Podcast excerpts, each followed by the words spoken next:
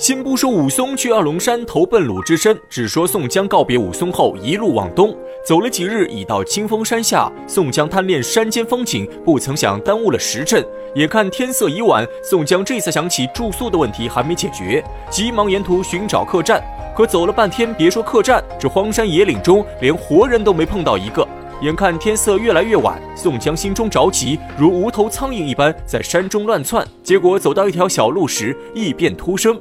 宋江脚下不慎踩到了此地山贼设下的绊脚索，宋江一脚踩上去，已知不妙，还没等他起身逃跑，周围树林中已经涌出十几个小喽啰，怪叫着把宋江绑了个严严实实。众人点起火把，把宋江押上山寨。等到了清风山寨，得知山大王正在睡觉，小喽啰们便把宋江绑在大厅，只等首领起床后再处置宋江。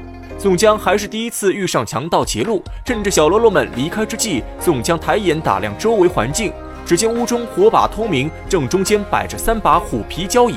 先前抓到宋江的小喽啰正在一旁磨刀霍霍，准备待会儿对宋江下手。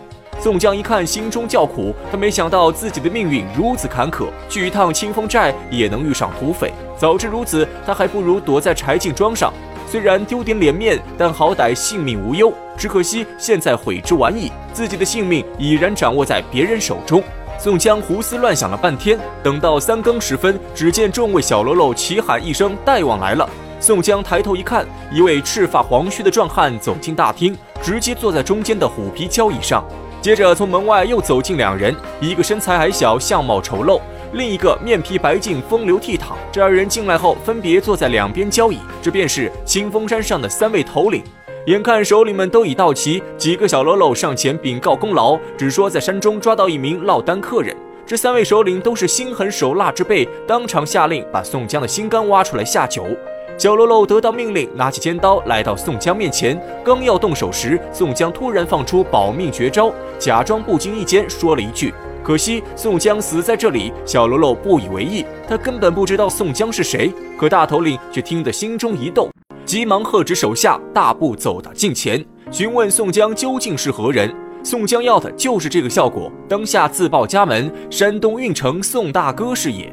这大头领一听，立刻夺过小喽啰手中尖刀，割断宋江身上的绳索，把自己的衣服披在宋江身上，然后把宋江抱到自己的虎皮交椅，接着又喊过另外两位头领，三人跪在宋江面前纳头便拜。这一连番操作，只把周围小喽啰看得目瞪口呆。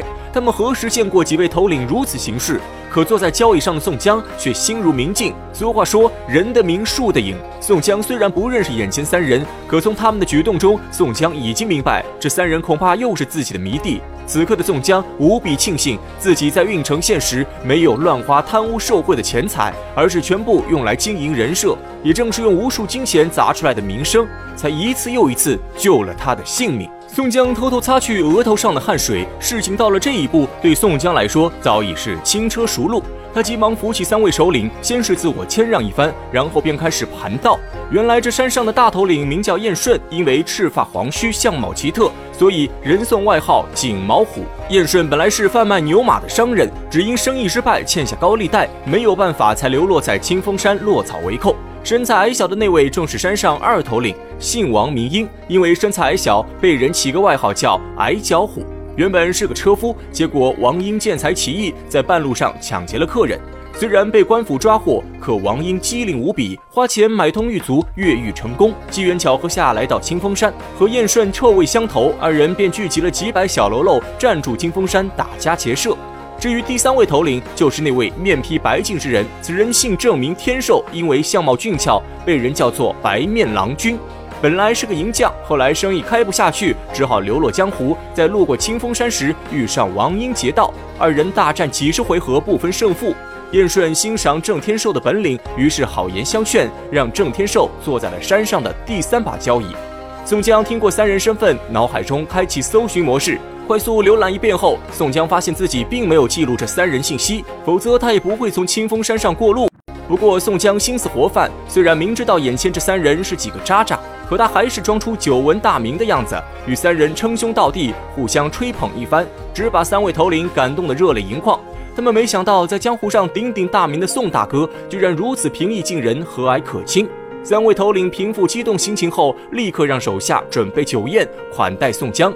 在酒席上，四人饮酒畅谈，一直喝到五更结束。次日，宋江想要离开山寨，可燕顺等人死活不从，强行把宋江留在山寨做客。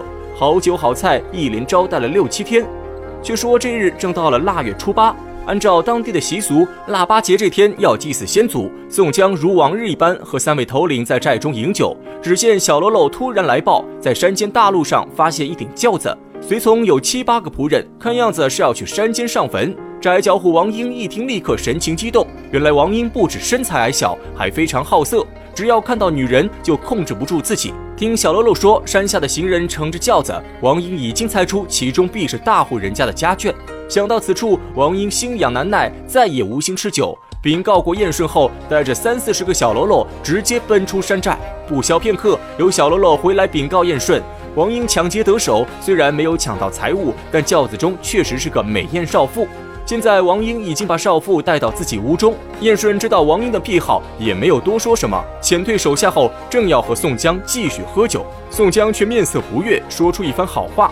原来宋江一向不近女色，最爱结交天下英雄好汉，在封建社会，女性的地位极其低下。宋江觉得男人就应该胸怀大志，建功立业，贪图女色并非好汉所为。就想当年他娶了阎婆惜，虽然明知道阎婆惜和张文远在一起勾当。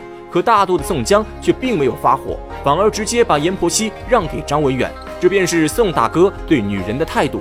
因此，他看王英如此行事，心中便有些不快，朱颜让燕顺和郑天寿陪着自己去劝王英罢手。燕顺碍于宋江面子不好推脱，只能带着二人一起去找王英。